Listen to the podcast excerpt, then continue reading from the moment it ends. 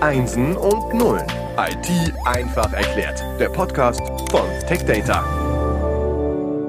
Herzlich willkommen zum Podcast Einsen und Nullen IT einfach erklärt. Wir starten jetzt einen neuen Themenschwerpunkt, einen kleinen Themenschwerpunkt. Wir haben zwei Episoden und wir reden über die PDF. Die PDF, der Supercontainer und präsentiert wird dieser Schwerpunkt vom Erfinder der PDF, nämlich Adobe. Zu Gast ist Uli Isermeier von Adobe. Uli, erstmal hallo und direkt die erste Frage. Warum bist du heute hier zu Gast? Ja, hallo, grüß dich. Ähm, ja, warum bin ich heute hier äh, zu Gast? Ganz einfach. Äh, ich habe äh, in meinem vorigen Leben vor Adobe im CAD-Bereich gearbeitet, Computer Edit Design, lange Jahre bei Autodesk. Da geht es um 2D-Pläne und 3D-Modelle. Und dann äh, hat im Jahre 2005 Adobe das 3D-PDF-Format auf den Markt gebracht und suchte Leute, die sich damit auskennen, mit diesen ganzen 3D-Modellen im CAD. Und äh, deswegen bin ich seit 2005 bei Adobe und bin da für die ganzen Sachen rund um äh, Acrobat, äh, PDF, Document Cloud, wie das mittlerweile äh, komplett als Plattform heißt, äh, und auch noch andere Produkte, Technical Communication gehört dazu, äh, zuständig. Okay, also du kennst dich mit der Materie aus. Aber wenn wir über PDF reden, das muss ich nun mal fragen, warum reden wir überhaupt über die PDF? Ich meine, das ist schon ein sehr, sehr altes Format. Ich glaube, seitdem ich am Rechner sitze oder kurz später existierte dieses Format. Äh, es ist ein sehr simples Format. Ich kann äh, etwas anschauen, ich kann es ausdrucken. Da hört es für mich als äh, Laien ja quasi schon auf. Warum reden wir heute darüber? Naja, weil PDF, das PDF-Format, vielleicht kann man ja kurz mal vorher erklären, was das überhaupt heißt, diese Abkürzung. Das heißt Portable Document Format. Das ist am Endeffekt ein transportables Dokumentenformat, was im Endeffekt auf jedem Endgerät, egal wo ich es aufmache, sich genauso verhält äh, visuell wie auf einem Blatt Papier. Und wenn man mal so die mathematische Rechnung aufstellt, dann haben wir mittlerweile äh, über drei Billiarden PDFs, die es in allen möglichen Firmen, auf Archiven und überall gibt. Und eigentlich ist das das Format, was heutzutage nicht mehr wegzudenken ist, hat sich durchgesetzt als Standard. Und es gibt seit 1993. Äh, damals hat es Adobe äh, erfunden und es wollte, sollte eigentlich ein äh, Ersatz für das Fax sein, ein elektronischer Ersatz für das Fax. Und das Projekt, äh, was damals äh, quasi äh, dazu führte, dass es dann zum PDF-Format wurde, das hieß Camelot-Projekt und das wurde von John Warnock und Jack Geske hier äh, entwickelt. Und das hatte als Ziel, dass man im Endeffekt das große Problem hatte Anfang der 90er, dass man ein Dokumentenformat suchte, was auf jedem Rechner, auf jedem Betriebssystem äh, sich genauso verhält und damit natürlich auch dann ein Ersatz für ein Blatt Papier elektronisch darstellen kann. Das heißt also 1993 tatsächlich zu Beginn meiner Computer-Ära war es schon da. Ich bin vielleicht zwei, drei Jährchen später äh, mit meinem ersten Rechner in Kontakt gekommen. Das heißt, die PDF war dort schon existent seitdem begleitet mich die PDF, wie alle anderen Menschen auch. Wenn wir über die Historie reden, also wie hat sich das entwickelt? Weil ich meine, vom Fax zur heutigen Zeit, das, da sind ein paar Jahre dazwischen. Aber hat sich die PDF überhaupt entwickelt oder ist der Kern immer noch der gleiche? Es geht darum, ein weißes Blatt Papier in die digitale Welt für alle gleich sichtbar zu machen. Ja, natürlich. Äh, das PDF-Format hat sich äh, sehr, sehr stark entwickelt. Äh, wir haben 1993 das erste PDF-Format zusammen mit Acrobat 1.0 auf den Markt gebracht. Damals gab es nur Acrobat und es wurde dann ein Viewer äh, verkauft für 50 Dollar, der äh, Reader und das Projekt äh, lief irgendwie nicht so richtig los. Und dann hat man den genialen Schachzug gemacht, dass man gesagt hat, okay, der Reader, der wird kostenlos und das Erstellungswerkzeug, das äh, Acrobat, das kostet Geld. Und dann nahm die Geschichte seinen Lauf und dieses Format hat sich so dermaßen weiterentwickelt, dass es mittlerweile eigentlich alles kann, äh, was man so in einem Dokument braucht. Es ist ein Supercontainer geworden. Und äh, wir können damit mittlerweile eigentlich nicht nur Texte und Grafiken darstellen, äh, sondern es können Audios, Videos, äh, 3D-Modelle, Formulare, äh, auch dynamische XML-Formulare. Äh, es kann Business-Logik mit JavaScript nachgebildet werden. Es kann interaktiv gestaltet werden. Das Ganze äh, ist dann auch noch sicher. Das heißt, man kann es nicht nur mit einem einfachen Passwort verschlüsseln, sondern kann das auch sehr, sehr stark mit Digital Rights Management verschlüsseln oder auch mit Zertifikaten. Dann sind wir beim nächsten Thema. Also so PDF-Formate oder PDF-Dokumente können natürlich auch mit digitalen Signaturen hier versehen werden. Das hat Adobe damals äh, auch erfunden, dass das in PDF halt hier benutzbar ist. Und dann können halt noch so Dinge gemacht werden wie äh, man kann native Dateien als Attachment anbringen, beispielsweise eine Excel-Datei. Äh, das Ganze kann äh, geschützt werden, dass ich zwar das PDF anschauen kann, aber die Excel-Datei nur mit Passwort öffnen. Ich kann Kommentare machen und, und, und. Und damit ist dieses PDF-Format eigentlich in allen Branchen, in allen Richtungen und in allen Ausprägungen äh, nutzbar geworden. Also wir müssen einmal unterscheiden, PDF Reader und Acrobat ist das Tool, womit ich diese PDF kreiere.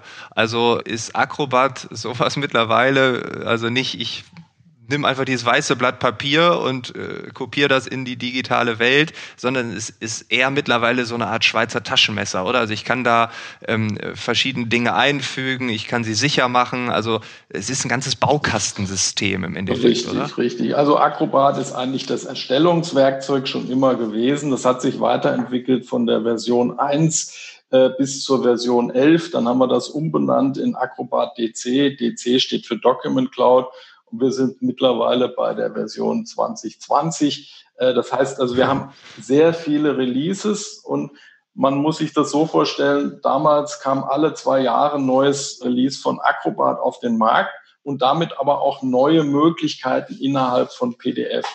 Und das PDF-Format wurde dann, wie ich eben schon gesagt habe, zum Supercontainer. Und damit äh, verschiedene Institutionen äh, auch gerade im, im öffentlichen Bereich dieses Format auch tatsächlich überall anwenden durften, äh, wurde das zum ISO-Standard im Jahre 2008 und übergeben an die ISO. Es gab vorher schon ISO-Standards ähm, für zum Beispiel Langzeitarchivierung wie PDF-A, Druckvorstufe, das nennt sich PDF-X. Äh, PDF-E steht für Engineering, da sind also sozusagen auch DIN A0-Zeichnungen in 2D oder auch 3D-Modelle äh, mit spezifiziert worden. Mittlerweile gibt es aber auch noch andere Standards wie PDF UA, Usability, Accessibility. Das heißt also barrierefreie PDFs, die man vorlesen lassen kann. Auch ein Blinder kann sich ein PDF entsprechend vorlesen lassen und darin navigieren. Und dann gibt es noch den letzten Standard, diesen PDF VT, äh, Variable transactional, das ist also für Massendruck äh, geeignet als Standard. Aber im Jahr 2008, da hat Adobe nicht mehr das Format selber in die nächste Stufe geführt, sondern haben das der ISO übergeben als PDF 1.7 Format und das entsprach damals der Acrobat 8 Version. Und seitdem gehört dieses Format der ISO-Organisation und Adobe ist nur einer derjenigen, die da mitentwickeln. Okay, also hat man dieses Format entwickelt und dann der Allgemeinheit quasi zur Verfügung gestellt. Das ist ein Allmendegut, könnte man das so sagen? Ja, das ist mittlerweile äh, ein, ein ISO-Standard und dieser ISO-Standard, der hat sich natürlich auch seitdem in alle Bereiche durchgesetzt und wurde für alle Branchen auch zertifiziert, äh, gerade in so speziellen Branchen wie Pharma, äh, und so weiter, wo es spezielle Anforderungen gibt, da müssen die ganzen Sachen natürlich öffentlich sein. Diese, da darf nichts von irgendeinem Hersteller als äh, irgendeine Spezifikation drin sein, was geschützt ist, sondern das muss alles Open Source sein und muss öffentlich zugänglich sein und damit natürlich auch in der Zukunft nutzbar sein. Und Beispielsweise als, als äh, Standard hat sich PDF-A sehr stark durchgesetzt äh, A für Archivierung. Äh, früher hat man das mit äh, dem TIFF-Format gemacht. ähm, wo auch Adobe sehr stark daran beteiligt war. Aber TIFF ist ein Pixelformat und kann keine Volltextsuche machen. Ich habe keine Vektoren, sondern nur Pixel und so weiter. Und das wurde äh, von dem PDF-A-Format abgelöst. Seit dem äh, Jahre 2005 gibt es das äh, PDF-A-Format. Und dort äh, ist es halt so, dass die äh, ganzen Drucker, die, äh, die ganzen Scanner, die ganzen Archivsysteme, die können mittlerweile alle PDF-A auch schon direkt aus der Hardware erzeugen. Und es ist nicht mehr wegzudenken aus diesem Archivbereich. Also erinnere ich mich dann auch gerne an die äh, ganzen Tatortfilme, die ich gesehen habe, wo dann die zwei Polizistinnen äh, dann äh, ins Archiv gehen und dann äh, schleppen die diese ganzen Kisten an Dokumenten. ähm, und das Gleiche habe ich ja dann vielleicht bei einem alten Format gehabt, wenn es auf Pixel war, aber jetzt gibt es die Volltextsuche, dann gebe ich bestimmte äh, Buzzwords ein und dann, dann habe ich einfach natürlich einen einfacheren Zugang zum Archivmaterial, als wenn das alles nur Pixel ist, oder? Also das, Ganz das genau. Macht ja durchaus ich, Sinn. Ich finde die Sachen natürlich viel schneller. Und wenn ich äh, jetzt mal an irgendwelche Gebäudepläne denke, die im 2D als Werkplan da liegen und ich habe die archiviert, dann kann ich halt in 25 Jahren da reinzoomen und habe dann nicht nur äh, irgendwelche Pixelhaufen, sondern tatsächlich Linien und kann da drin messen und so weiter. Äh, all das kann halt PDF und das ist halt unglaublich, dass man damit eigentlich alles unterbringen kann. Wenn du jetzt ähm, so in die Zukunft schaust, oder wir schauen ins Hier und Jetzt, also die Welt wird mobiler, das kann man sagen. Äh, wir gehen in die Cloud, das Thema äh, Sicherheit nimmt zu. Ähm, was siehst du da gerade? Also äh, welche Entwicklungen passieren da aktuell? Ja, also PDF kann man natürlich auf dem Desktop-Rechner sehr gut benutzen oder auch auf großen Displays. Wenn ich aber in einem Smartphone mir eine PDF-Datei anschaue, dann habe ich äh, leider das Problem, dass man halt sehr stark reinzoomen muss. Und wenn der Text auch noch klein ist, dann muss ich zoomen und panen mit dem Finger. Das ist sehr, ja. sehr mühselig. Und man hat halt heute eigentlich als äh, Standard in den Webseiten diese responsiven Webseiten, responsives HTML5. Und das sieht natürlich auf dem Smartphone ganz anders aus wie auf einem großen Rechner. Das heißt, das Format passt sich an und damit habe ich natürlich ein ganz anderes Leseerlebnis. Und diese Herausforderung, die hatte äh, natürlich das PDF-Format jetzt auch. Und Adobe hat jetzt ein, eine Lösung dafür entwickelt, das nennen wir Liquid Mode ich habe nach wie vor das PDF und wenn ich das mit dem kostenlosen Acrobat Reader Mobile auf meinem Smartphone öffne, äh, dann wird sozusagen diese PDF äh, in eine HTML5-Datei umgewandelt und ich kann die genauso lesen wie eine HTML. Das heißt, egal welche Bildschirmgröße, ob ich es quer halte, ob ich es größer habe auf dem Tablet oder auf einem ganz kleinen Smartphone, ich kann die Schriftgröße einstellen. Das heißt, das ist also auch ein Text mit umfließen.